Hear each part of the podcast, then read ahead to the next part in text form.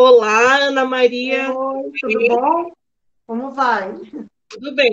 Então, gostaria primeiro de dar um oi aqui para o pessoal que está nos assistindo, do canal Senhora Literatura. Então, sejam bem-vindos ao canal. Hoje nós vamos ter uma entrevistada muito especial, a doutora Ana Maria Freitas Coelho. E eu tenho certeza que vocês vão gostar muito e se interessar muito pelo assunto do livro dela. É uma um assunto bem importante e muito especial nesse momento que a gente está vivendo, né, Ana? Que a gente Sim. precisa debater essas questões. Então, eu tenho certeza que o pessoal que está nos assistindo vai gostar bastante. Eu gostaria também, então, primeiramente, de te agradecer, Ana, pela sua disposição aí de estar dando essa entrevista para o nosso canal, porque eu sei que você tem uma agenda bem cheia também, né? Uhum. Até pouquinho tempo atrás estava fazendo uma live, então, o seu tempo, eu agradeço bastante. Eu que agradeço aí, é, é uma honra estar no seu canal. E hoje, então, a gente vai falar sobre é, dois assuntos: o seu livro, Solteiros Novamente, e também comentar um pouquinho da sua participação na oitava Mostra de Literatura, que está acontecendo aí em Taguatinga, no Distrito Federal, né? Hum. Então, Ana, eu gostaria que você se apresentasse para os nossos espectadores aqui do canal e falasse um pouquinho de você. Quem é a Ana Maria Freitas Coelho? Então, olá, muito bom estar aqui com vocês, é uma honra né, indo para outros horizontes. Né? Eu sou Ana Maria Freitas Coelho, sou psicóloga, também sou assistente social, sou casada, tenho dois filhos, já trabalho com a área clínica de psicoterapia há mais de 25 anos. É, eu também já, já atuei em vários projetos sociais, né? Até por isso essa ligação também com a mostra de literatura. Já trabalhei com projetos voltados para mulheres, sempre na área mais de mulheres em vulnerabilidade, né? social, né? De, de baixa renda, em questões de relacionamento, de violência até, né? E também com adolescentes, já fiz trabalhos nessa área comunitária, também já dei aula, né? então eu tenho mestrado em saúde mental, também algumas especializações na área de psicoterapia analítica de grupo, de psicoterapia do adolescente e na área de terapia de família e casais. E daí tudo isso foi me levando para sempre, de alguma forma, a área dos relacionamentos de pessoas que sofreram perdas, violência. Parece que isso sempre me acompanhou, sabe? Desde o serviço social. E daí, então, eu trabalhei uns anos como assistente social. Depois, eu concluí o meu curso de psicologia, que é a minha grande paixão, mas o serviço social também me acrescenta muito, porque ele vem com uma bagagem de entender mais o lado das políticas sociais, políticas públicas, da área dos direitos, né? das mulheres, dos adolescentes, da área da violência. Então, sempre eu tive muito perto de projetos que envolvem esse, esse cuidado maior que as pessoas precisam. Né? Embora eu tenha ido depois para a área clínica, que eu tenho atuo também no consultório particular, mas sempre eu gostei de estar envolvida com essa área de grupos institucional, né? Que tem os projetos, e daí foi assim também que eu conheci o André, né, do Amaral, da Pergunta Fixar, depois do lançamento do livro, do Solteiros Novamente, foi quando ele me apresentou e falou, ah, Ana, aqui, aqui todos os autores acabam, se eles quiserem, vão se envolver também com projetos sociais. Daí eu falei, oba, que bom, eu não queria que o meu livro ficasse só numa prateleira, né? que só as pessoas que fossem lá mas que eu possa falar dele em outros canais, como eu estou falando agora, né?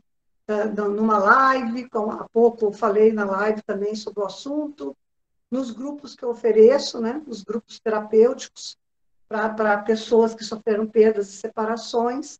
Então, cada vez mais eu fui indo para essa área também empresarial, de fazer trabalhos, palestras, workshops em empresas, mas usando sempre recursos da dinâmica de grupo, do, do, do, do serviço social até, né?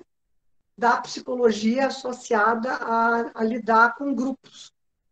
Então, a psicoterapia analítica de grupo, somada aos, aos, outros conhecimentos que eu tenho, me ajudaram a montar um trabalho que ele não é só na clínica de psicologia. Ele vai para o social, para a comunidade, a área comunitária, que é o meu braço social, e eu também sou madrinha do Instituto Camalho, que atualmente o André é diretor de lá. Eu sou madrinha do Instituto e ajudo nessa causa, né? E também é, na área empresarial está lidando, ajudando as pessoas a melhorar seus relacionamentos. Então, eu tenho um projeto com a Dariane Vale, que é o Conversando sobre Relacionamentos nas Empresas. E daí a gente faz dinâmicas e leva temas, e daí tem a literatura sempre junto, porque às vezes vai um texto, né?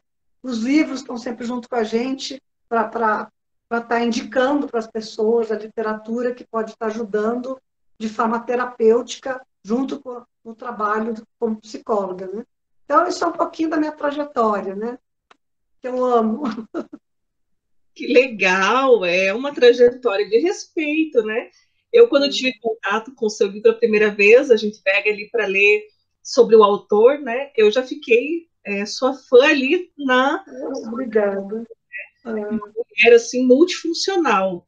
Psicóloga, assistente social, psicoterapeuta, e como você falou, né, com toda essa preocupação de que o livro não fique só na prateleira, mas que realmente ele esteja ali na, na comunidade, né, fazendo o seu papel ajudando. Então, acho muito legal, assim, é, é uma coisa que é, traz, assim, realmente a literatura para chegar nas pessoas que estão precisando, muitas vezes, daquilo e que, às vezes, não têm condições de estar num consultório, de estar em outros tipos de atendimento, mas, como você uhum. falou, nesse trabalho que você faz com as palestras, né, com os workshops, até é, nesse trabalho que você faz com a amostra de literatura, que você pode estar conversando sobre esses temas e muitas vezes uhum. abrindo esses caminhos para as pessoas daí procurarem, né, e tendo um pouco de conhecimento, é, procurar daí outros canais que possam estar atendendo elas nesse sentido, né, bem legal, uhum. parabéns. Uhum. Obrigada. E conta para gente, então, Ana, é, eu queria que você mostrasse para nós o seu livro, mostra ele aí, sei que está com ele aí do ladinho, que eu tenho a versão digital, né? Então, é Os Solteiros novamente. E conte pra gente como é que surgiu a ideia né, de escrever sobre esse tema. A gente sabe que as pessoas estão sempre se casando, que muitas vezes não dá certo, acabam se separando. E, e você, enquanto psicóloga, assim, como que você aborda essa questão de estar solteiro novamente? Hum. Bem, como surgiu, né? Que você perguntou, né? Ah, como surgiu esse tema? Eu já, já trabalhava com terapia de casais, né? Antes, terapia familiar e conjugal, eu já tinha essa formação. E daí o que que acontece? Quando foi em 2009, eu conheci a Beatriz Schwab, a coautora do livro, né? Que ela tinha na época uma clínica chamada Instituto Agilitar de Psicologia. E daí lá atendendo lá alguns casos, ela falou assim, Ana, está surgindo muitas pessoas aqui perguntando se teria um grupo para separados, pessoas que divorciaram. E daí a gente não tinha esse trabalho, tinha só atendimento individual, psicoterapia, né, no caso, e a de casal, e a de família. E daí, a, porque, daí nós conversando, por que não, então, vamos criar um grupo para atender essas pessoas? A princípio, a gente pensou até em atender só mulheres, mas depois a gente viu que surgiram alguns homens interessados.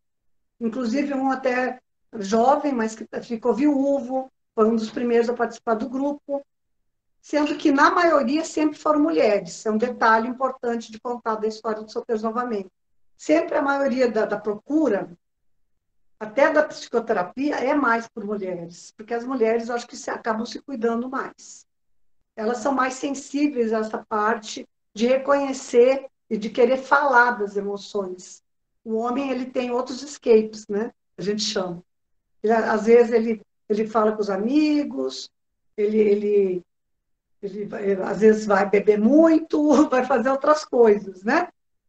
vai se divertir, mas daí não busca, às vezes, infelizmente, aquilo que ele precisaria para cuidar dos seus sentimentos de um trabalho mais profundo, para não repetir padrão.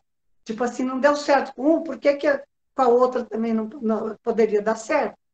E o que a gente vê no livro, de, de dois casos, que tiveram cinco relacionamentos, eu acho que você deve ter visto lá no e-book essa parte, é que as pessoas não tinham procurado nunca ajuda. Elas não conseguiam ficar sozinhas. E daí logo procurava outra pessoa para substituir.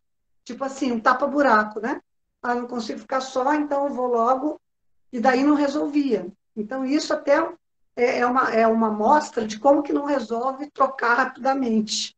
Achar que isso vai ajudar. Sem cuidar do, do, do, das emoções, do que que feriu, sem dar um tempo até de ficar só, que é o que a gente fala no livro.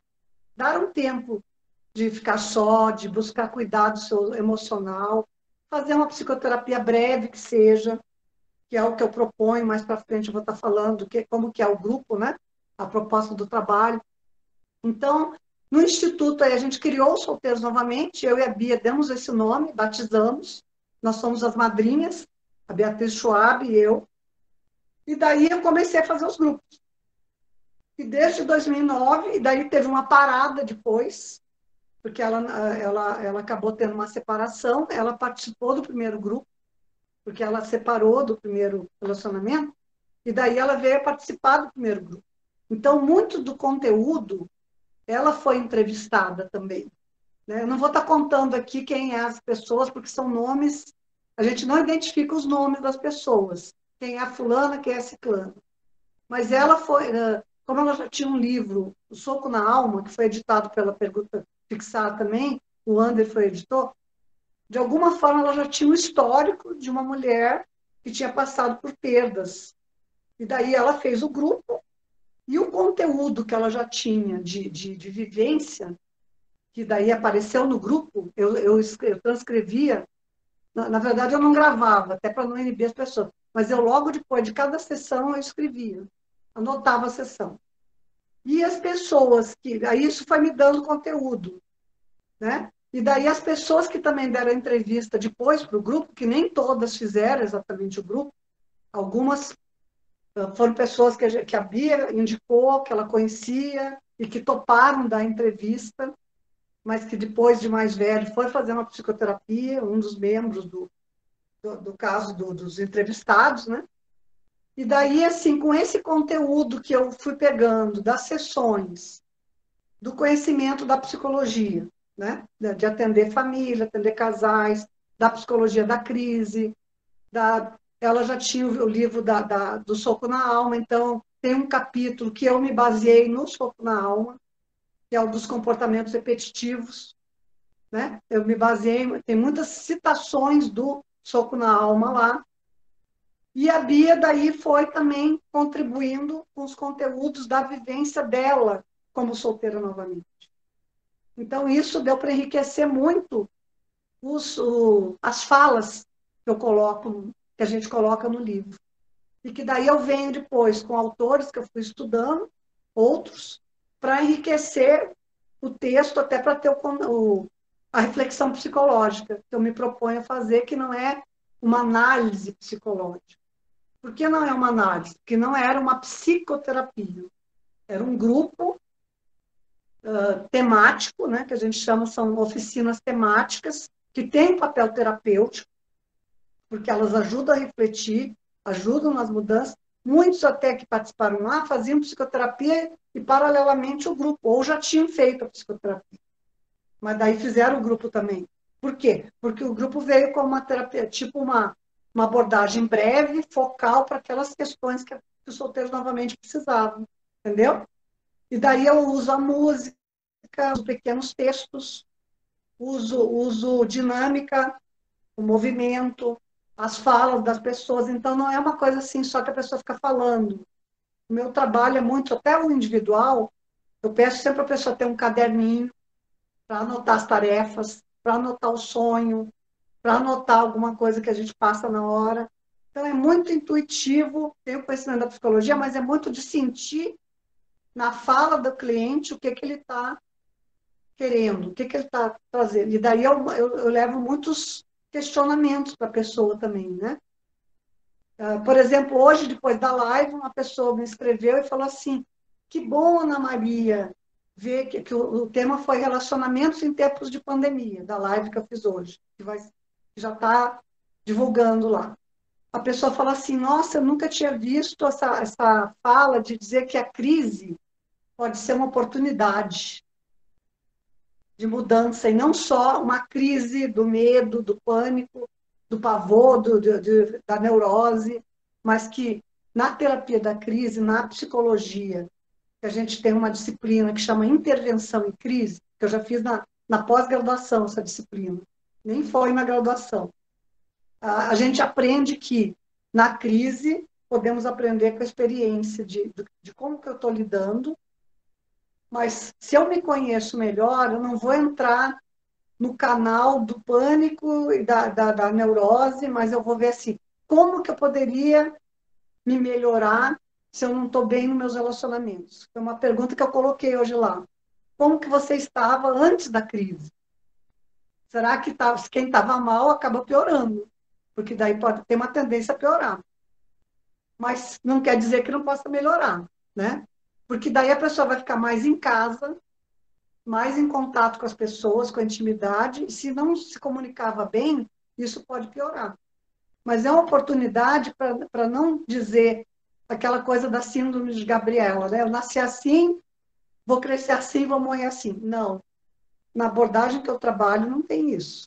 Síndrome de Gabriela. Eu até brinco com esse termo na, na, nas sessões de terapia. Você pode fazer as mudanças se você quiser. Aí são escolhas. Né? De, de se perceber, daí de buscar até ajuda, se a coisa está pesando, não consegue. Eu sempre, eu sempre fico muito assim triste quando eu vejo casais que não tentam uma terapia antes de se separar. Porque a terapia não é só para ficar junto, a terapia é para amadurecer a ideia e ver o que, que realmente estava acontecendo e muitos dos que eu já tratei não separaram, porque eles perceberam o que estava pegando ali na situação de um e de outro e puderam se melhorar. Então, eu acho que assim, quem não busca uma ajuda e parte logo para chutar o pau da barraca, como diz na gíria, é triste isso. E está acontecendo muito isso com os jovens hoje, com o pessoal mais novo. Porque a, a, a baixa tolerância à frustração, a falta da maturidade, a falta de buscar o lado das forças e virtudes e ver no outro bom e não só o ruim. De pensar, tá, tá assim, mas a gente pode melhorar. Eu posso me melhorar, ela pode se melhorar. Entende? Então, essa fala toda que eu estou falando são coisas que a gente vai, no trabalho lá do grupo, no caso, vai falando, e no livro, ele tem muitos questionamentos. Não sei se no e-book chegou a ter umas partes que é tipo tarefinha mesmo em cada capítulo, umas perguntas, né? No último, no último capítulo até escreva a sua história, né? Aqui você tem uma folha em branco e você pode reescrever a sua história com, com, com a caneta do amor, do entendimento e da boa compreensão, né? com outros olhos. Então tem que ter um olhar de mais amor para si mesmo, para o outro, para se dar essa oportunidade senão acaba sendo separação, e daí na próxima vai ser separação de novo, e não vai dar certo com ninguém. E isso que a gente quis mostrar escrevendo o livro, que há uma chance de recomeçar. Né? Se a gente busca essa ajuda, a gente vai ser melhor. E daí psicoterapia não é só para quem separou e ficou solteiro novamente. Psicoterapia é autoconhecimento. Né? É você conhecer melhor quem você é, é você se fortalecer nos seus pontos fortes, trabalhar os fracos para melhorar, né? E mudar naquilo que precisa. E daí precisa ter uma dose grande de humildade. Porque nem sempre as pessoas, principalmente quem separa e teve um relacionamento, reconhece que teve parcela de culpa ali naquela separação. E não é só o outro. É, é, é dual a relação, né? Que, que tem o lado de um e de outro. Então, às vezes faltou o diálogo, a comunicação, ninguém falava, só culpava, só via, ah, é, sai do relacionamento, não, é porque era isso, aquilo, um monte de culpas em cima daquela pessoa. e parece que o outro é perfeito, né? Quem fica culpando o outro parece que se acha perfeito, né? E não tem perfeição. A gente está sempre num processo. Hoje mesmo, fazendo essa live, que eu fiz mais cedo e aqui conversando com você, cada, cada vez que eu converso, eu elaboro novas coisas sobre mim mesmo também. Então, como psicólogo, também a gente vai se melhorando como pessoa. Hoje eu me vejo uma terapeuta diferente de antes do livro Solteiros Novamente, de antes do, do, dos grupos que eu fiz, das entrevistas que eu escutei, da entrevista do ex-sacerdote que está lá no livro, do quanto ele sofreu, do quanto ele ficou numa fuga de 16 anos. Não que ser sacerdote seja ruim, mas no caso dele foi uma fuga. Ele trabalhou bem no tempo que foi sacerdote, ajudou pessoas, mas depois ele acabou vendo que tinha uma história da vida pessoal, da história com a mãe, e de um perfeccionismo muito grande, de, de ter uma imagem muito. que era como se nenhuma mulher fosse corresponder a uma imagem ideal, na época, né, quando ele ficou naquele, naquele tempo. Então, é, esse sacerdote interessante, que é uma pessoa até eu conheço, mais próxima, eu não vou citar nome, é claro. A gente ficou duas tardes inteiras e foi muito lindo, sabe, a, a, a entrevista com ele, porque ele pôde ter vários insights durante a entrevista. Os insights, descobertas, luzes que vieram na cabeça dele. E daí a fala dele é muito forte na história do livro, né? Você deve ter, ter lido, né? Mas deixa você falar um pouquinho também. Que legal, Ana. Você trouxe aí tantas informações para gente, né? É, realmente, essa do sacerdote foi uma das que mais é, é uma das que mais chama atenção ali, né? É bem forte mesmo. E eu gostei muito também disso que você comentou sobre as reflexões que vocês trazem ali no livro, que deixam espaço para a gente escrever. Eu acho que isso é, é, é uma sacada muito legal que vocês tiveram, assim, e sinto muito isso que você falou, né? De, quão é importante esse autoconhecimento, essa reflexão mesmo.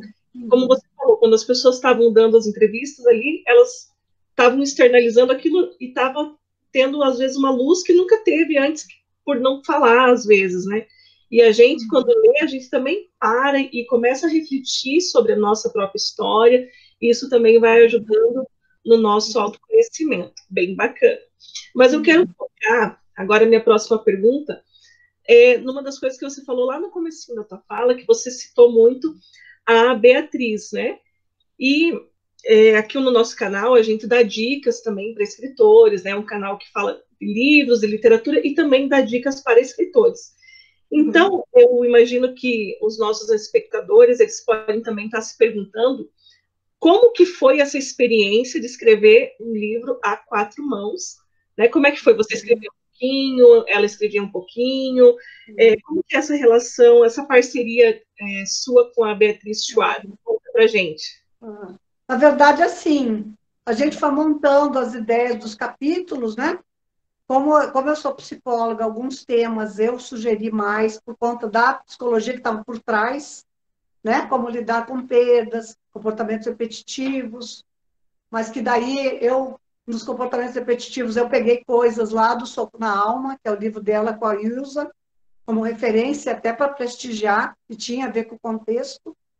E daí, né, algumas partes ela foi escrevendo. Por exemplo, a parte dos homens, eu pedi para ela escrever, até porque ela vivenciou isso, essa perda de separação com na questão dos, dos homens, né, também, como que ela estava vendo. Então, achei que ela, como solteira novamente, poderia falar muito bem dessa parte. Ela escreveu sobre os homens solteiros, mulheres solteiras. E daí eu fui escrevendo, ela dava algumas sugestões. A parte da psicologia ficou muito comigo, mas a construção assim do todo, né, da, da concordância, teve muita sintonia. Porque a Beatriz, a gente tem uma admiração mútua, né? É, tem um respeito muito grande de uma para com a outra. Eu sou muito grata a, a, ela ter puxado várias gavetinhas minhas que estavam fechadas quando eu fui trabalhar no Instituto Agilitar, uma época que eu estava perdendo uma tia que era como mãe, foi pelo câncer, e que daí, na época, assim, quando ela pedia, ah, você faz uma, uma, uma palestra sobre depressão, ah, você faz sobre ansiedade, ela, ela me desafiou a eu bus buscar ser o que eu estou sendo hoje.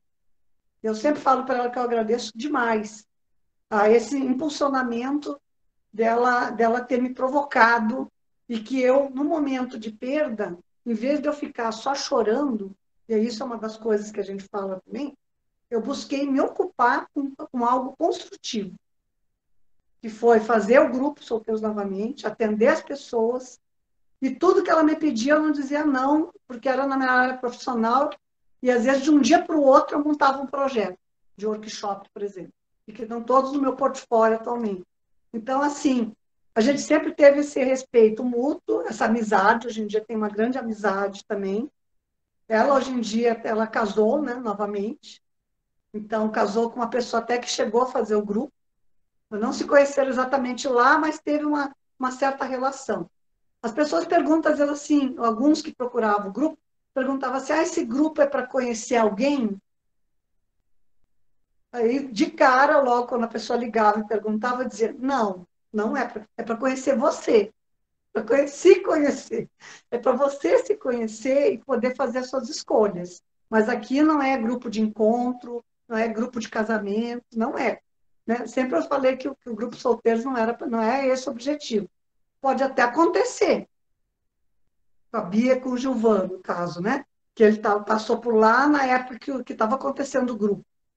Né? Pode acontecer alguma coisa assim, mas é meio inédito, não é comum.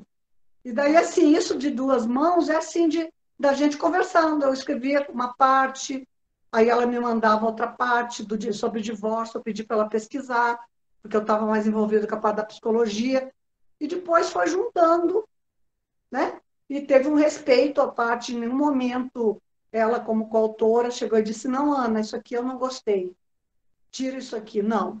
Ela respeitou tudo que eu escrevi e eu respeitei também as questões que ela, tudo que ela trouxe. Então, acho que para ter uma, uma, um coautor, uma parceria, você tem que ter uma admiração pela outra pessoa, você tem que respeitar, e a outra pessoa tem que ter uma. Se não tiver o conhecimento, como é no caso da psicologia, e a Beatriz, embora não seja psicóloga, ela fez curso, chegou a cursar uma especialização, né? Na área de psicanálise, e ela era diretora do instituto, ela fazia o acolhimento dos meninos que chegam, né, vítimas de violência. Então, uma experiência de vida. Quando a pessoa tem muita, uma história de vida rica, ela contribui muito para uma escrita também, para um livro. Mas precisa ter esse respeito, essa sintonia, e até em alguns momentos se for o caso, um, dele, um dos autores pode chegar e dizer, ó, oh, acho que assim não está legal, vamos rever, mas tudo vai depender do como falar. Né? Teve um certo momento, por exemplo, que tinha muito conteúdo mais de vivência, e daí com o André, numa reunião junto com a Bia, e daí a gente viu, não, Ana, acho que está precisando de mais conteúdo da psicologia para embasar, para ficar, embora não seja um livro acadêmico para o leitor conseguir ler. Então, eu tive que. Aí, o que, que eu fiz? Como eu tenho, já tenho vários trabalhos escritos e a minha história de escrever começou mais na academia, mais no meu mestrado e nas especializações que tem que se fazer uma, uma, uma monografia em todos eles, né?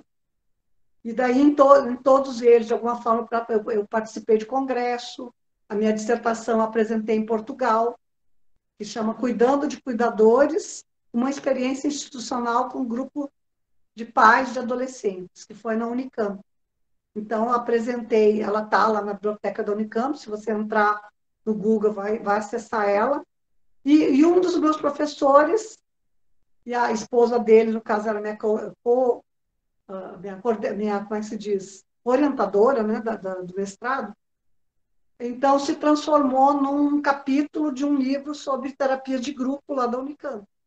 Então, mas mais acadêmico, um conteúdo mais lá do mestrado.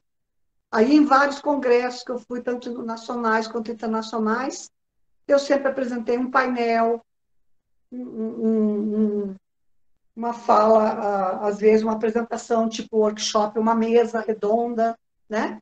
Então, eu já tive vários convites E daí, quando eu vim para Brasília, que mudou um pouco esse ar da academia, porque eu, eu dei aula um tempo no IESB, aqui em Brasília, e numa outra universidade, que depois acabou fechando, teve uma intervenção do MEC. Dei uns quatro semestres já de aula. Como o meu destino foi mudando um pouco depois que eu, que eu entrei na área de fazer os workshops para empresas, né, e de fazer grupo e área clínica, e o livro que veio depois, eu fui mais para essa área empresarial e mais atualmente, quando começou a vir isso das, das redes sociais, né? Com a Dariane Vale, desde 2018, é, nós estamos em 2019, a gente fez um ano de, de, de lives no consultório. Atualmente a gente está fazendo assim por conta do isolamento social, cada uma no seu lugar, mas a gente, a gente grava no consultório, onde eu atendo, que tem mais quatro psicólogas que atendem lá, a gente divide horários, e daí ela gravava, e daí os temas a gente escolhe junto, e daí eu fui escolhendo, porque não dá para fazer tudo, né? A gente tem que escolher alguma coisa. E durante dois anos, eu tive um trabalho na Livraria Leitura, aqui em Brasília. Você já, já ouviu falar da Livraria Leitura? Leitura. Não, não. É mais de Brasília, né, eu acho. Ela tem várias tem várias livrarias dentro de shoppings aqui em Brasília. Sim. Então, eu tinha o Espaço Mulher, inicialmente o nome era Espaço Mulher.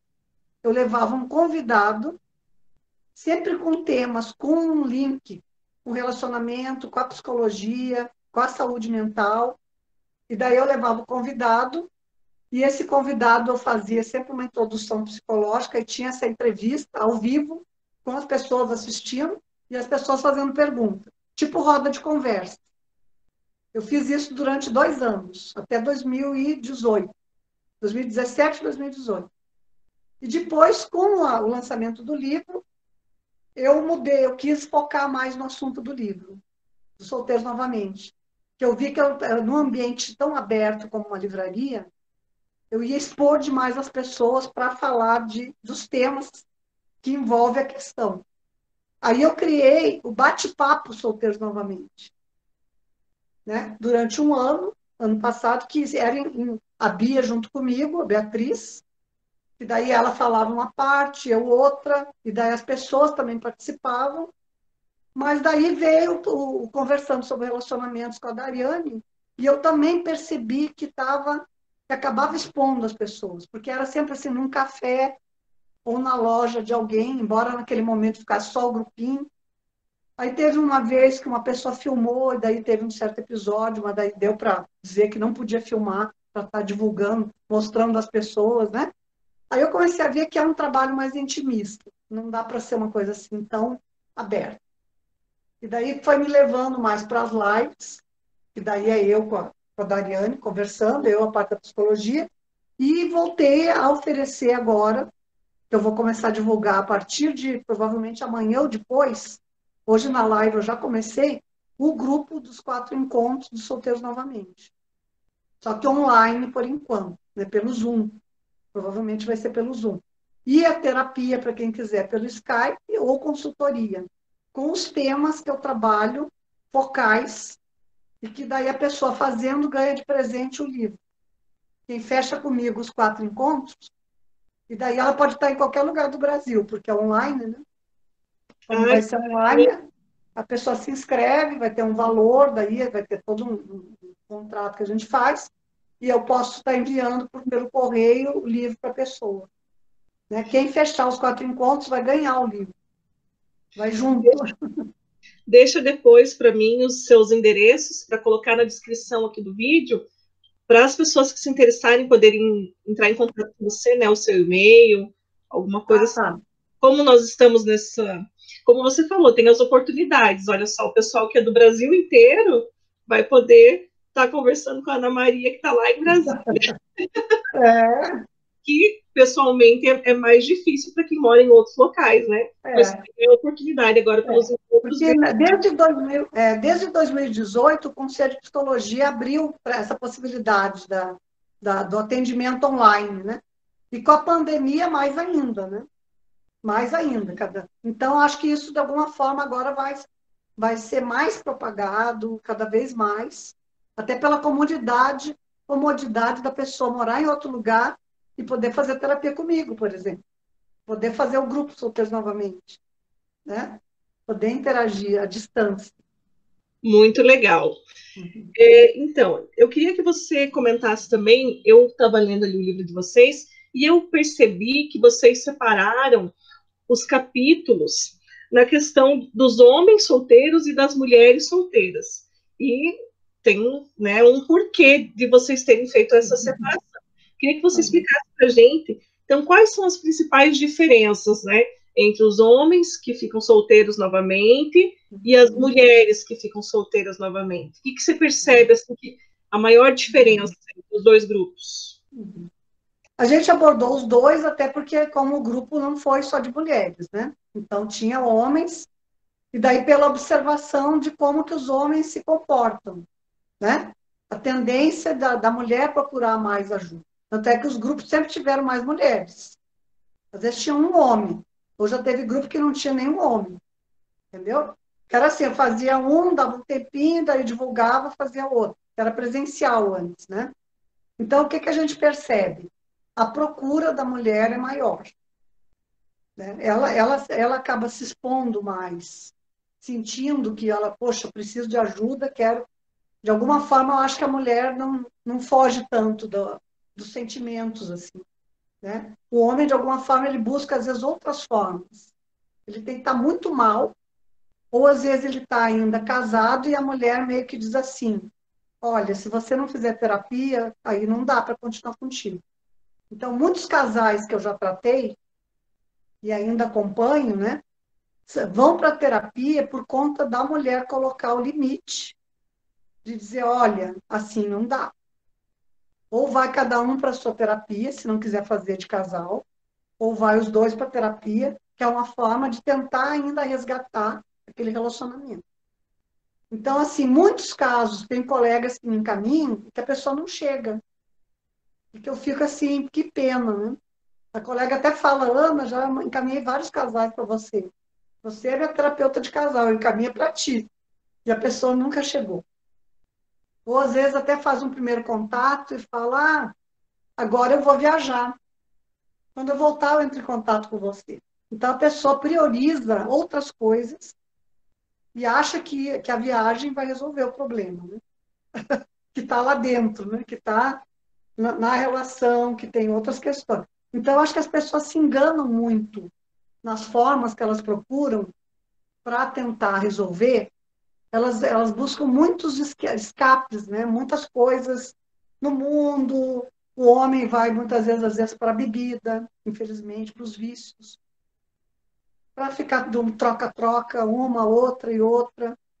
Né? Não estou dizendo que a mulher, de repente, não possa ter esse comportamento também, porque acho que tem muitas mulheres também estão com um comportamento, às vezes, mais parecido até com o dos homens. Né? De ficar numa mais, de querer conhecer daí muitas pessoas. E eu não estou criticando isso aqui. Só estou dizendo que, às vezes, algumas mulheres parecem também com esse comportamento, né? De ah, agora eu vou namorar muito, vou dar um tempo, né? Então, cada, cada pessoa tem o seu, a sua fase do, do solteiro novamente. E às vezes é essa, vou aproveitar muito. E ela vê como aproveitar muito, sair com muitos, muitos, muitos rapazes, que é o tal do ficar, né? Fica numa festa, na outra fica com o outro. Então, assim, chega uma hora que cansa disso. Eu atendi uma pessoa sem colocar o um nome para mostrar como isso é danoso, de ficar muito procurando nesses canais de, de comunicação, de, de, de, arrumar namorado, como é que chama? Os Tinders da vida. Né? Isso. Né? Pois é, é, pois é, eu sei os nomes aí. Nunca entrei lá, né? Mas eu sei. A pessoa ficou com um trauma terrível sabe? Era uma moça bonita, com uma boa profissão, boas, boas condições. Ela entrou lá e daí ela começou a ter vários relacionamentos. Ela ainda brincava, ah, já, já saí com todo mundo, acho que aqui de Brasília. Falava assim. E eu, daí chegou uma hora que, que uma pessoa que estava ainda não tinha resolvido bem, que estava separado, chegou a viajar com a pessoa, dizendo que ia ficar, e quando voltou, voltou para a esposa, entendeu? iludiu, viajou, fez o programa lá, né? Saiu. Então, assim, uma das coisas que para quem estiver ouvindo, cuidado com isso das pessoas que você conversa, porque tem os perfis falsos, foto falsa, falsas personalidades, que é legal e, e, é, e, não é legal, que é isso, que tem a profissão, que, que tem o status, e às vezes não é nada daquilo. Porque as pessoas se escondem nas redes sociais. Porque elas não querem mostrar uma imagem feia. Elas querem mostrar que são bem-sucedidos, é bonito. O feio fica escondido na gavetinha. Então, cuidado com essa imagem que você vê, você escuta e, de, e vai na onda às vezes, e daí vai ter um, um trauma, uma sequela, como ficou nessa moça, que ela ficou assim, uma depressão séria, teve que ir para psiquiatra. Então, tem que cuidar muito. Eu acho que as mulheres acabam tendo mais problema com essa parte aí dos Tinders da vida, porque as mulheres, às vezes, são, são muito românticas. E se ela for muito nessa onda do amor romântico, ela não vai ter o senso crítico para ver, espera, será que é isso mesmo? Será que esse, esse aqui é um príncipe encantado mesmo? Ou é um sapo? Entendeu? Sim, sim. É. E eu acho que tem tudo a ver isso que você estava falando, né? Você até comentou em algumas perguntas anteriores, você falou dessa questão, né, das pessoas que elas não param um tempo para ficar sozinhas, né? Elas Sim. querem preencher isso de várias formas e às preencher vezes é o vazio, é o vazio da e... perda. Só que precisamos a gente precisa lidar com essa perda. Tem que chorar. Tem uma parte do livro que fala uh, uh, lidar com as perdas, uh, não sei se é bem o título aqui, como é que chama? Lidar com perdas é necessário, né? É necessário lidar com as perdas? Acho que é, é tipo o questionamento que eu levanto aqui. Na verdade, a gente sempre vai lidar com perdas, né? Sempre a gente está perdendo alguma coisa para depois rever. É claro que num relacionamento é difícil, mas querer substituir isso outra pessoa rapidamente, sem, poder, sem se ver melhor, sem tratar a dor, sem dar um tempo de ficar só mesmo, aprender a ficar só, aprender a ter o prazer de cuidar de si. Tem um dos casos que eu acho que é o da Suzy no livro, que ela é incrível. Ela demorou para separar, porque ela vem de uma família muito assim, que tem tinha um fundo religioso, os pais casados para sempre, felizes, já idosos, juntos.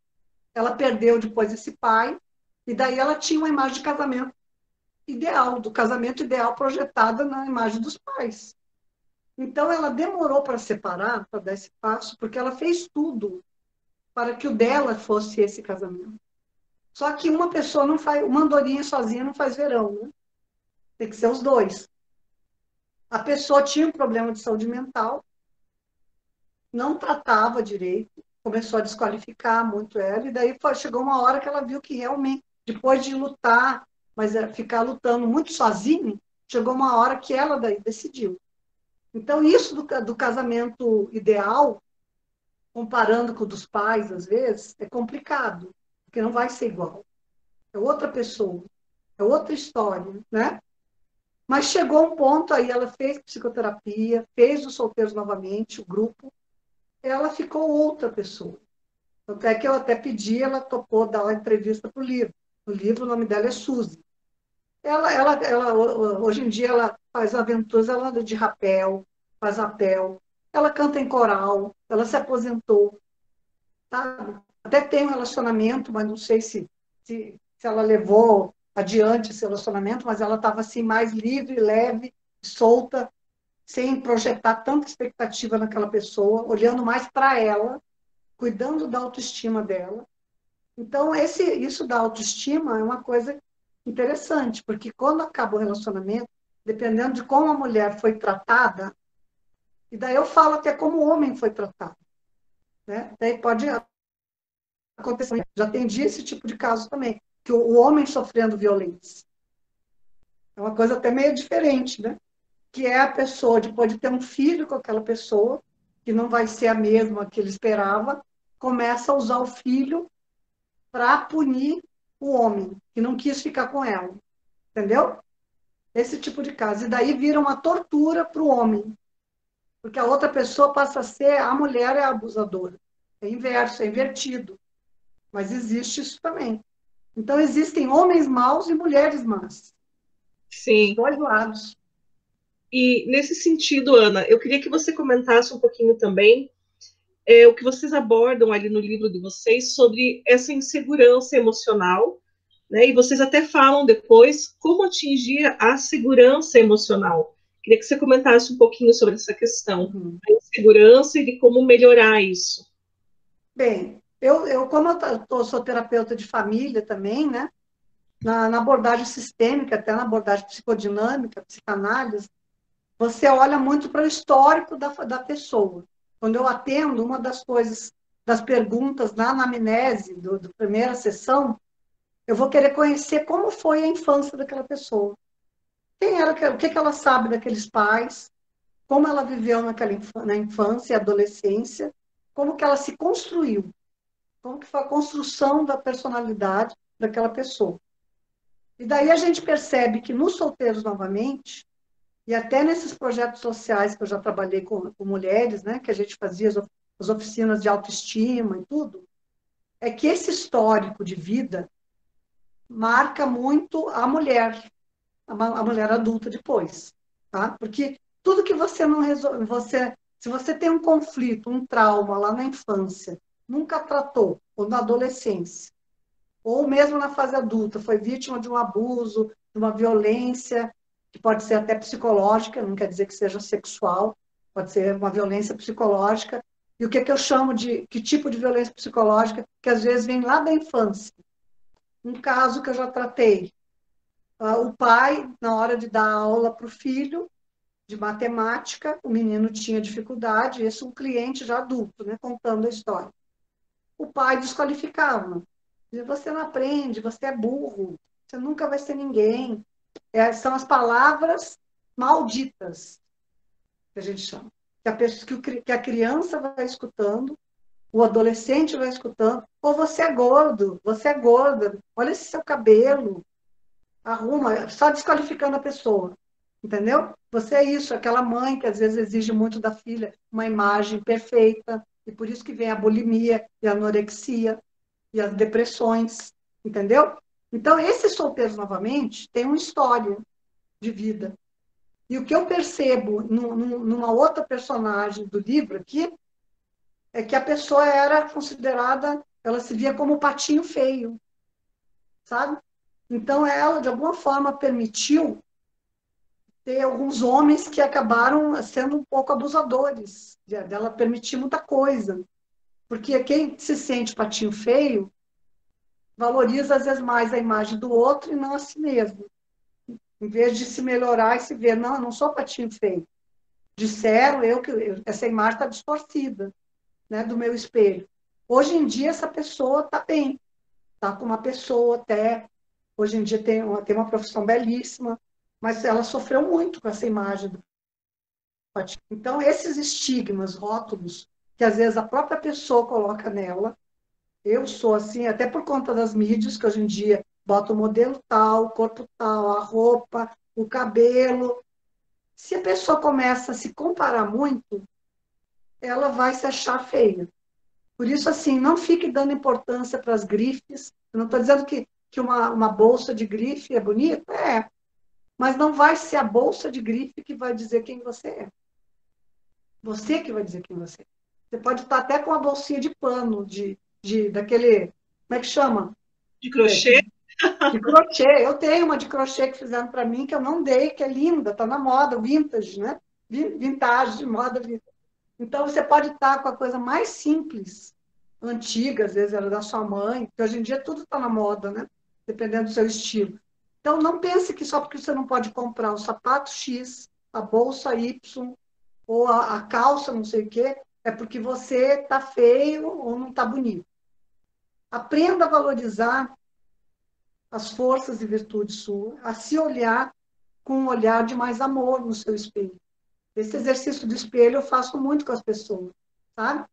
Como que você se vê no seu espelho? Comece a, se olhar melhor. E daí eu tinha uma cliente que eh, desfez o relacionamento, depois de uma situação de muitos abusos e coisa, e ela se vestia só de marrom. de roupa escura. Não que o marrom não seja bonito, mas era tudo muito. Ah, tinha a ver com aquele momento, era tudo muito escuro. Não botava um brinco, não passava um batom na boca. Então, como a Dariane mesmo, a minha parceira do Conversando sobre Relacionamentos, que trabalha com imagem, ela fala, levanta, passa um batonzinho, né? Dá, bota um brinco, um brincão, não precisa ser brinco de grito, um brinco. Hoje em dia tem um modelo. Veja um jeito que você se vê assim, veja, poxa, ficou legal. Mas não fique sem cor, né? Porque a, a coisa do sem cor tem a ver com depressão. Ficar sempre da mesma cor. Sempre preto, sempre cinza, sempre marrom. Então, uma das coisas que eu estimulo quando eu trato pessoas com depressão é de começar a usar alguma cor para trazer o colorido da vida para dentro. Mas quando a gente se vê muito escuro, tudo fica mais escuro ainda, não é? Então a gente também tem que botar uma cor no nosso visual, que daí é a imagem, vai ajudar na autoestima. Então fazer fazer uma caminhada para cuidar da alimentação, né? Cuidar das coisas que vão ajudar você a ficar bem com o corpo, a sua imagem. Caso a pessoa se sinta incomodada com a imagem, né?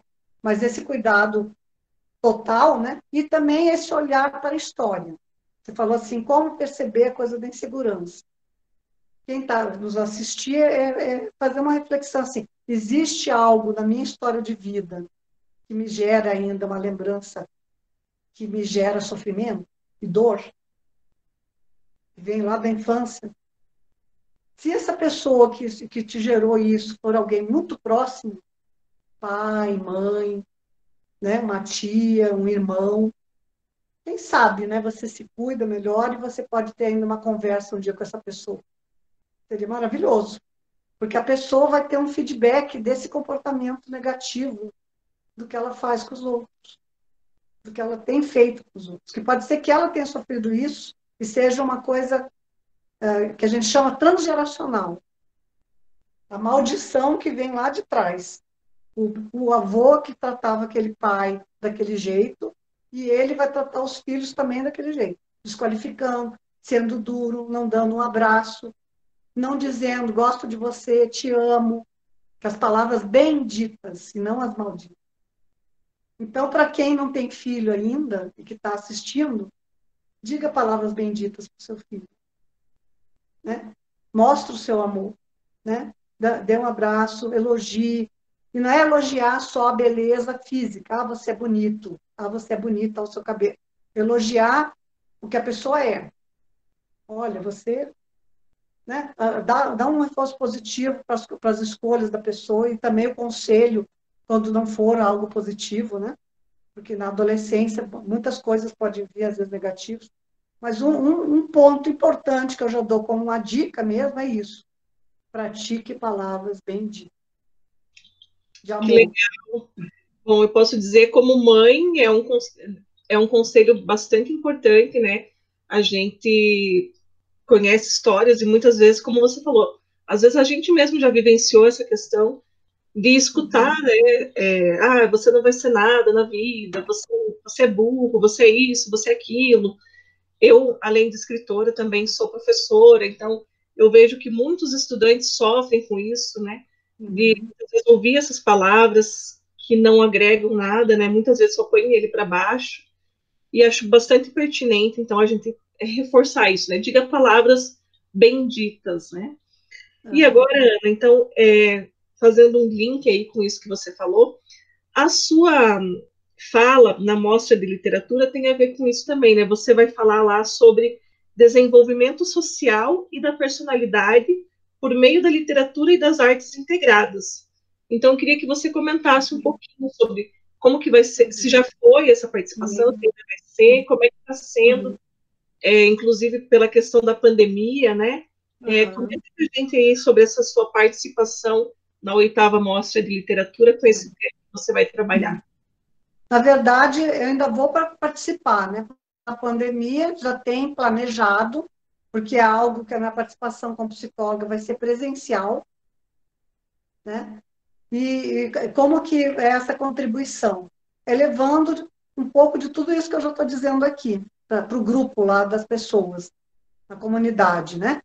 vai ser tipo uma oficina que eu pretendo desenvolver, levando um, um partes do, do, do, livro, levando o livro, né? falando um pouco de que é a psicologia, no que, que ela ajuda as pessoas, o que, que uma terapia ajuda, o que, que uma boa leitura, o que, que a literatura leva como reflexão terapêutica para a vida das pessoas. Ela não é uma terapia, mas ela exerce uma função também que agrega a terapia. Né? Ela, é, ela também faz reflexões críticas, ela amplia o seu olhar. Então, eu vou estar associando o que, que a psicologia do desenvolvimento leva para as pessoas de como que esse cuidado de si, e daí eu vou estar falando da psicoterapia, da participação dos grupos, e como são pessoas mais carentes, a gente vai estar falando também da, da, da que existem possibilidades na área de psicologia comunitária, né? Hoje em dia, nas escolas, nas igrejas, que no momento da pandemia não está tendo, mas existe esse trabalho, e aqui em Brasília é muito atuante. Eu vou estar falando do meu que ofereço, presencial, quando voltar, e do online, tá? e da importância de se cuidar para estar tá bem na vida e para você se desenvolver. E daí é claro que a literatura vai estar tá agregando do quanto que o conhecimento ajuda você a ter uma autoestima melhor, né? A estar tá melhor com você mesmo, quando você se conhece, e quando você conhece mais conteúdos, né? Conteúdos de valor. E daí não só do, do, do meu livro, quanto de outros que a pessoa possa possa estar tá lendo, né? E que, e que eles nunca deixem de procurar esses conteúdos, o que agrega valor para a vida, e se afastar do que desagrega. Né? Então, eu pretendo fazer uma dinâmica, primeiro me apresentar, vai ser tipo uma roda de conversa, né? São cegos, né? Essas pessoas, acho que eu vou participar, provavelmente, já acho que é um grupo de pessoas que são cegos, mas eles ouvem, né? Eles escutam. Então, eu vou estar lendo, eu vou estar falando, porque eles escutam, mas eles não vão estar lendo, não vão estar me vendo. Daí eu vou estar fazendo dinâmicas para eles estarem falando, vou estar incentivando com questionamentos, algumas questões, levo primeiro alguns trechos sobre relacionamento, falo o que é o desenvolvimento pessoal, tipo uma mini palestrinha, depois eu entro com uma dinâmica, né? E o que que isso ajuda na personalidade, mesmo sendo pessoas adultas? Ajuda você, assim como eu falei de solteiros novamente, de quem sofreu perdas, né, violência, tudo mais. Ajuda sempre a pessoa a estar tá revendo a sua história, revendo o script que está lá dentro dela e que ela pode mudar esse script e como eles, os, os cegos, geralmente tem a, tem a linguagem do, do braille, é braille, né? Que chama? Braille, né? Eles podem escrever de alguma forma, né? Na linguagem deles. Então, eu vou estar estimulando que eles, que eles mesmo não tendo visão, eles podem continuar escrevendo a história deles. Através desse autoconhecimento, através da, dessa leitura, né? Que, é de, de tudo, dos grupos como esse que, que o Andrew criou desse projeto, de estar tá participando sempre das oportunidades. E daí eu falo muito para um adolescente que eu, tô, que eu trato, que a gente não deve deixar o cavalo selado passar. Eu sou gaúcha, né? Esqueci de falar na minha apresentação.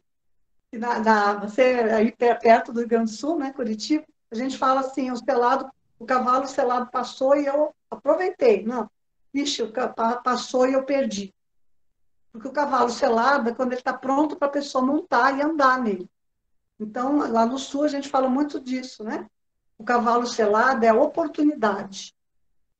Então, eu uso essa metáfora, essa analogia, para brincar. Ó, o que que você, nessa semana, o que que o cavalo selado passou e falou para você? Brinco com o um adolescente, né? E daí ele adorou, nunca tinha ouvido falar de cavalo selado, né? E daí, assim, eu uso muito, às vezes, metáforas, pequenos trechos, a música também, se não for deficiente auditivo. Nos solteiros, novamente, eu uso música. Nas apresentações para empresas também, eu gosto de botar, mas músicas que têm a ver com o tema, né? Por exemplo, eu já trabalhei muito com o preparo para aposentadoria, também trabalho com esse tema. envelhecimento, né? Fiz um grupo durante cinco anos numa clínica aqui em Brasília, no INPE, que era Bem Viver a Velhice, com a Ana Paula, uma outra colega. Então é, é muito, muito incrível assim como que cada grupo, você, cada tem as suas características. E isso, quando eu estou falando aqui com você, assim, eu me sinto até emocionada de, das lembranças.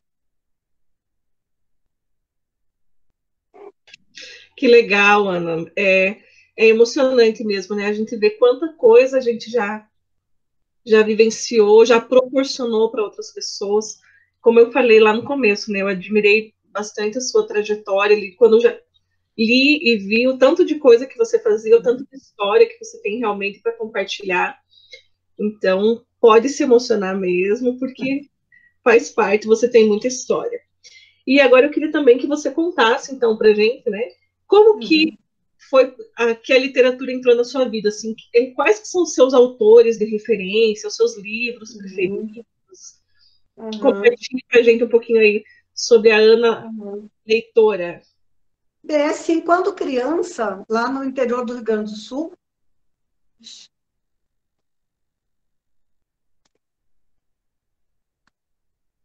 Você está me vendo?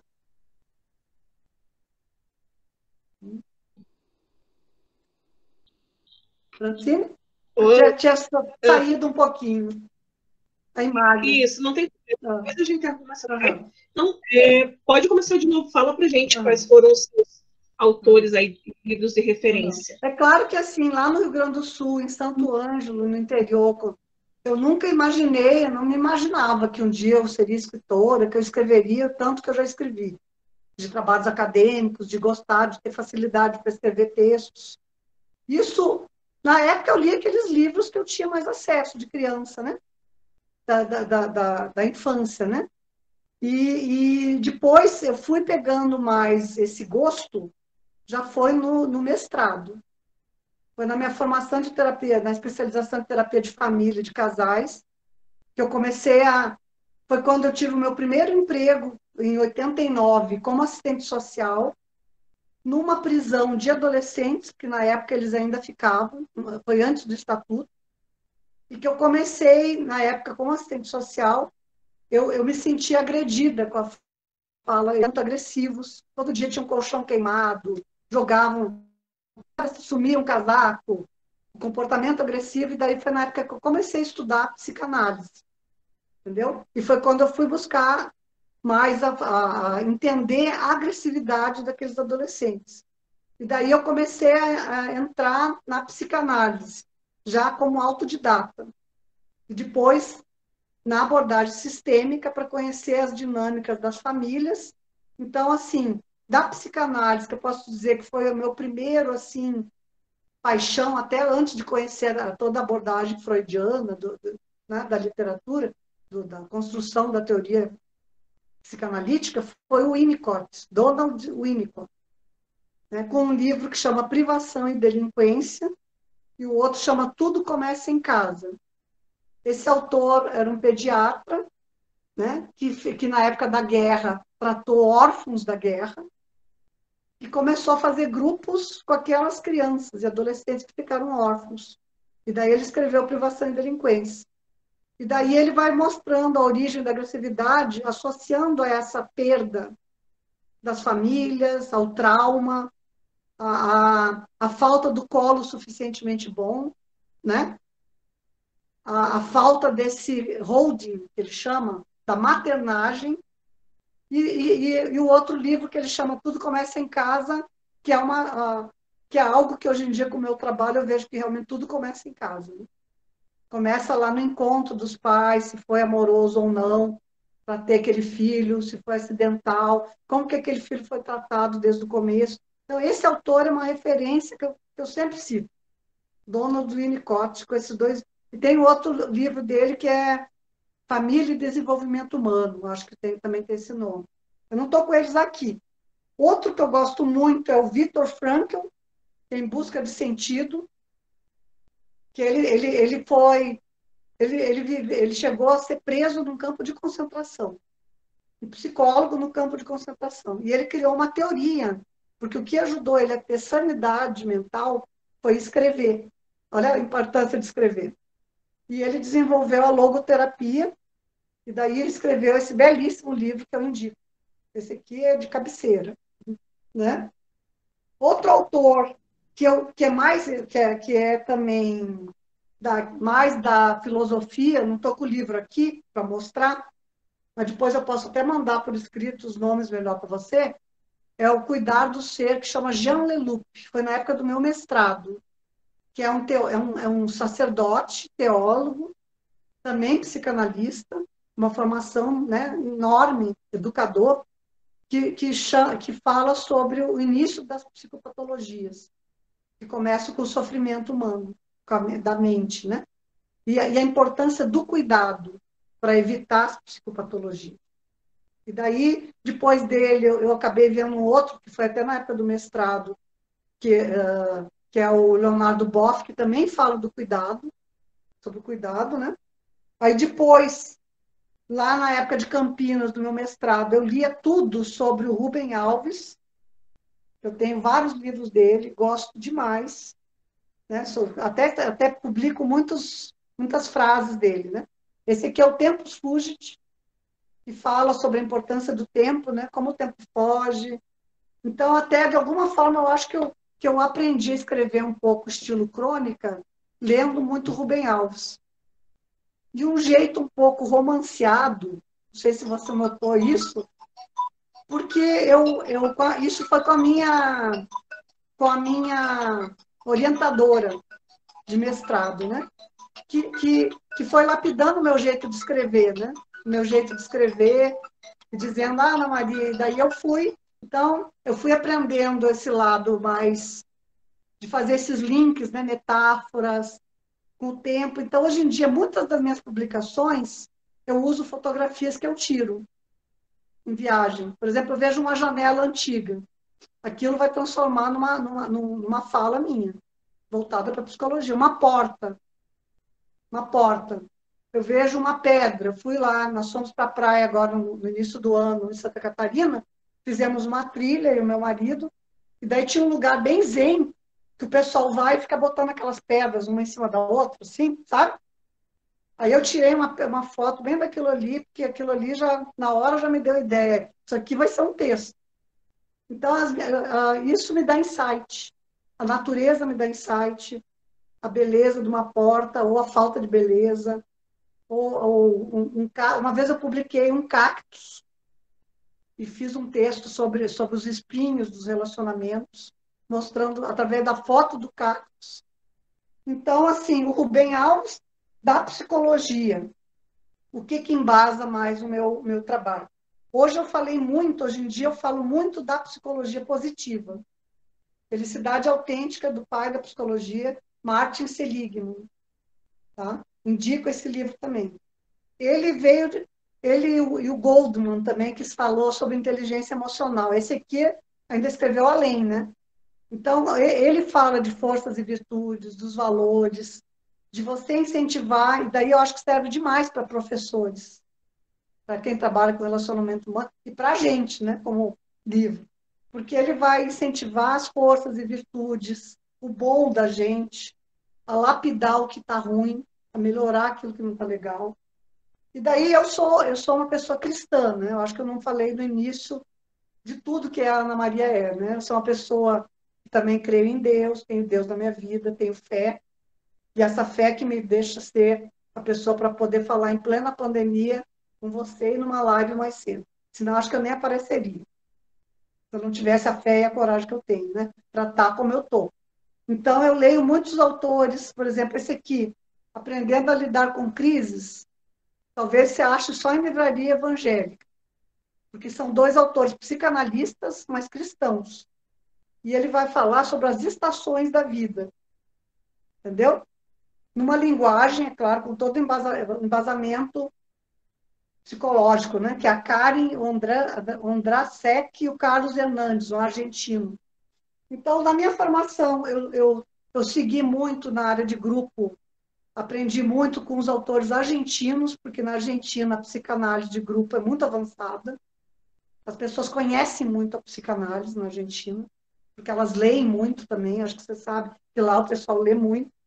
Então, eu tenho o Pichon Rivière, que trabalha com grupos operativos, né? o Berger, uh, outro autor francês também, que é, que é o, é o nome? Anzier, Anzier, que fala sobre inconsciente e imaginário das instituições. Eu já dei essa disciplina sobre psicologia institucional e esse livro é fantástico, porque ele vai mostrar o que está por trás de cada empresa. Que tem sempre um quadro bonito escrito a missão e às vezes não cumpre aquela missão, né? Que é bem psicanalítico, né? O que está por trás da aparência. Então, eu gosto muito, eu vejo a psicanálise, a abordagem psicodinâmica, como a mais profunda para entender a profundidade do, do, do ser humano. Então, para eu entender, eu uso esse referencial. Mas eu não uso divã, a minha, a minha abordagem é olho no olho, né, sentado. Se a pessoa quiser deitar, ela deita, mas eu vou ficar ali do lado.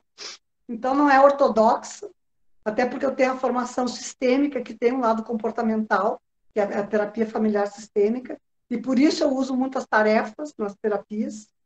O psicanalista não passa tarefa, é tudo só na hora ali, né? É só a fala e coisa. Então, eu, eu, eu sou muito inquieta e gosto de usar os recursos que o conhecimento me proporciona.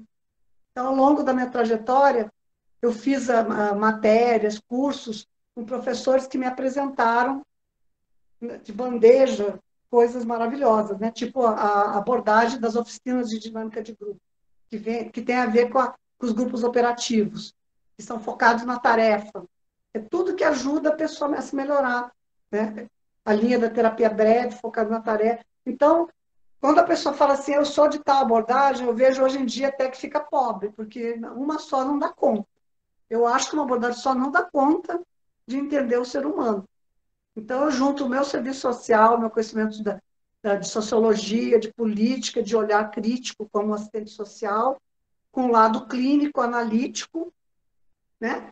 dos autores, o Bion também, que fala sobre aprender com a experiência, que também foi um autor da época da guerra, com um livro, né, marav com livros maravilhosos. Então, eu poderia te citar assim, N livros. Então, eu hoje em dia eu não leio tanto livro tipo romance, romances. Oi, você está me ouvindo? Acho que fugiu de novo. Francine? Oi?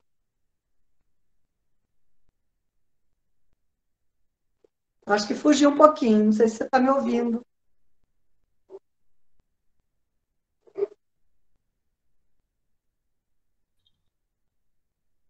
Travou de novo. É, deu uma, deu uma, é, deu uma fugidinha. Então, assim, como eu falei no finalzinho ali, antes de fugir, eu não fico lendo muito livros que, muito assim, você, acho que teve uma pergunta que você pergunta sobre se eu, se eu penso escrever alguma coisa sobre ficção, né?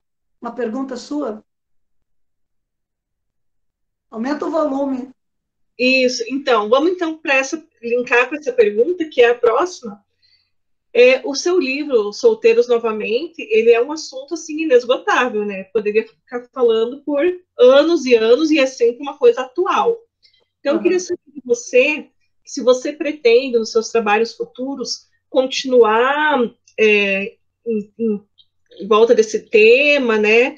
Trazendo, de repente, outras coisas aí que vão conversar com os solteiros novamente, ou se, que nem você falou, é, de trazer temas mais ficcionais, né? Você comentou até das fotografias e tal. Quais que são uhum. os, os, projetos, assim, uhum. uhum. Na verdade, quando eu falei que eu, fa que, eu, que eu monto textos com base em fotografias, mas todos estão voltados para o relacionamento. Uhum. Tá? Então, não é uma ficção eu falar do cacto, por exemplo. O cacto eu usei para falar dos espinhos dos relacionamentos, das coisas que não estão boas e que espinham, que maltratam. Então, eu, eu, eu me vejo assim, continuar nessa linha dos relacionamentos, tá? Eu acho que talvez um livro um pouco menor do que esse, não sei, talvez um pouco, algumas coisas menores, sabe? Abordando uma continuação me vem muito assim, eu te digo, eu não tenho ainda claro o meu próximo, mas me vem um lado meio que uh, porque eu oro muito sobre minhas coisas, os meus projetos, né? Falo com meu pai lá de cima para ele me orientar, né? Tipo assim, para tocar no meu coração qual é a linha, né? Então eu, eu me veio muito um lado do que eu percebi nos solteiros, eu explorar algumas coisas que eu percebi que prejudicam as pessoas. Porque aqui foi descrito, mas eu daí não fiquei muito ali naquele em cima. Tipo assim, o que que os ressentimentos, um, um exemplo, uh, o que que o ressentimento gera numa vida de uma pessoa? Pessoas ressentidas. A falta do perdão, né? O, o que que o, o que que o perdoar pode fazer para a vida de uma pessoa? Então eu tenho vários linkzinhos que têm a ver, que estão aqui dentro, mas que ainda não está bem claro na minha cabeça, entendeu? E como eu, depois comecei a fazer as lives, e agora com a live e com a retomada do grupo online, Solteiros Novamente, está começando a vir novamente essa cosquinha, esse, mexendo comigo, né? Até porque eu tenho muitos textos, pequenos textos, que dariam outro livro até maior do que esse. Mas seriam mais tipo crônicas, temáticas. Mas que eu nunca juntei. Eu poderia fazer isso. Isso seria uma hipótese uma das hipóteses, é juntar textos temáticos que têm a ver com questões da psicologia, dos relacionamentos, tipo crônicas, e daí formar um livro a partir disso, ou pegar alguma coisa dali, mas fazer algo mais voltado aqui para o que eu percebi aqui. Então, um pouco de dúvida e coisas para conversar com o André, né? o nosso editor. Que legal, nós é. vamos ficar aí aguardando ansiosamente para você, né, escolha ali o que vai ser melhor e que nos presenteie novamente com seus belos escritos. Eu queria parabenizar novamente, né? Obrigada. Eu sei que o seu livro aí, Os Solteiros Novamente, ele andou pelo mundo, né? Ele foi para as feiras de Frankfurt, foi para Buenos Aires, como você falou que é uma cidade muito leitora, né? O pessoal lá uhum. gosta. Foi para Bogotá, fez parte é, do catálogo da Câmara Brasileira de Livros, então teve uma visibilidade muito grande, né? Te parabenizo bastante, você, o André. E eu queria então que você deixasse aqui, para a gente finalizar, deixasse uma mensagem para as pessoas que ficaram nos assistindo, uhum. né, que gostam de uhum. literatura ou que são escritores. Deixa sua uhum. mensagem final aqui para os espectadores do nosso canal, Ana. Ah, antes de dar a mensagem, eu esqueci de falar uma coisinha, pra, antes de fazer a mensagem final. Que, na verdade, o grande sonho, além de dar uma continuidade nesses temas, é que, de repente, quem sabe os solteiros novamente possa se transformar numa peça de teatro ou numa série, alguma coisa assim. Tem um sonho em torno desse livro, do que ele pode ainda vender com o conteúdo que tem aqui, é claro que adaptado, quem sabe, né? A gente tem, então o André também pensa nisso, então a gente tem esse sonho, né, com a Beatriz, com o André. Então, assim, eu gostaria de ler uma, uma, uma passagem aqui do livro. Pode ser? Por gentileza. Tá. Antes de tudo, assim, a palavra que veio aqui para mim, intuitiva, depois dessa vivência linda aqui contigo, dessa oportunidade, é que, assim, nunca abandone os seus sonhos. Isso eu digo para todos, né? Sempre acredite nas suas forças e virtudes, no seu potencial. E, e fixe mais nas palavras benditas que você ouviu. E não nas malditas. As malditas tem que perdoar e deixar ir. De repente a pessoa falou numa hora que não estava bem, era alguém que estava adoecido. Então, fixar mais nesse lado bom da construção da personalidade, né? que é o que vai ajudar no futuro. Então, eu vou ler uma parte aqui, que é justamente um pequeno texto do que fala sobre o, os solteiros novamente. Sobre o que aprendemos com as histórias dos solteiros novamente. Que sem o cuidado essencial, o encaixe do amor não ocorre, não se conserva, não se expande, nem permite a consolidação entre os seres. Sem cuidado, não há uma atmosfera que propicie o florescimento daquilo que verdadeiramente humaniza, verdadeiramente humaniza. O sentimento profundo, a vontade de partilha e a busca do amor. É uma citação do Leonardo Boff que eu, que eu cito aqui, né? Então, assim, uma fala para fechar de, de fragmentos de fala de alguns solteiros novamente, né? Que mostram como é possível recomeçar. Pessoas que fizeram o grupo, e qual foi a fala delas? Elas falaram: o grupo ajuda a dividir as experiências. Eu percebi que sempre fui uma cuidadora, os insights. Arrumei uma amiga no grupo, agora saímos juntas. Amizades que as pessoas criam. Percebi que segui o modelo dos meus pais. Repetição de modelo. O mais importante para mim no grupo foi poder ver que posso ter um novo projeto de vida. Quero conhecer alguém, recomeçar. Vou viajar muito e aproveitar a vida. Preciso ficar um tempo só agora. Fez muita diferença eu ter procurado ajuda psicológica para passar pelos momentos de grandes tempestades na vida.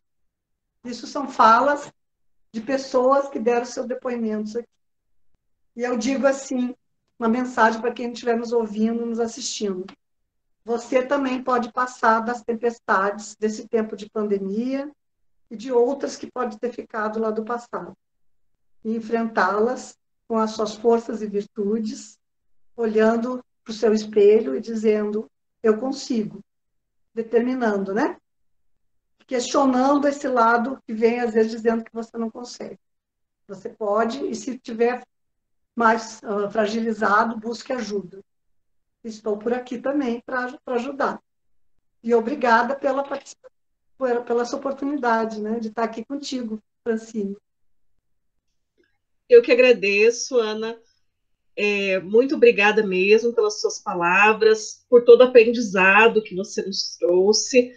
E convidamos as pessoas também né, que quiserem se aprofundar um pouquinho mais sobre essa temática vocês viram aí como é rico e como tem bastante coisa para a gente aprender. Aonde que a gente pode encontrar o livro, Ana, as pessoas que não são de Brasília? Uhum. O livro tem o, e-book, o e-book tem na Amazon, né? Uhum. Na Amazon. E eu também posso estar tá enviando, eu tenho uma quantidade de livros pelo correio. Eu vou mandar para você meu WhatsApp, meu e-mail. A pessoa entrando em contato comigo, se ela quiser o livro, que na Amazon tem o, o, o e-book, né? Sim. Ela pode adquirir. Mas o livro inteiro eu posso estar tá mandando pelo correio. A pessoa entra em contato pelo WhatsApp ou por e-mail, eu combino o valor, como é, e eu, posso, eu coloco no correio. Então, eu posso também estar enviando. Legal. Ou, o e-book pela Amazon. Né? Depois a gente vai deixar aqui embaixo na descrição do vídeo o e-mail da Ana, né? Quem se interessou pelo tema, quiser ler o livro, que é bem interessante. Então, a gente vai deixar ali o e-mail, vocês entrem em contato com a Ana. Ana, te agradeço muito novamente. Obrigada, querida. Obrigada, te desejo muito sucesso. obrigada. Que os sonhos continuem se realizando, que a gente possa demorar muito, que venham outras entrevistas para você contar Sim. outras novidades para gente. Sim. E tudo de bom para você. Muito obrigada. E obrigada e, e, parabéns pelo seu trabalho também, pelo seu blog, por tudo que você faz, pela pessoa que você é. Obrigada. Obrigada. Tudo de bom. Abraço. Beijo. Beijo. Tchau. Tchau.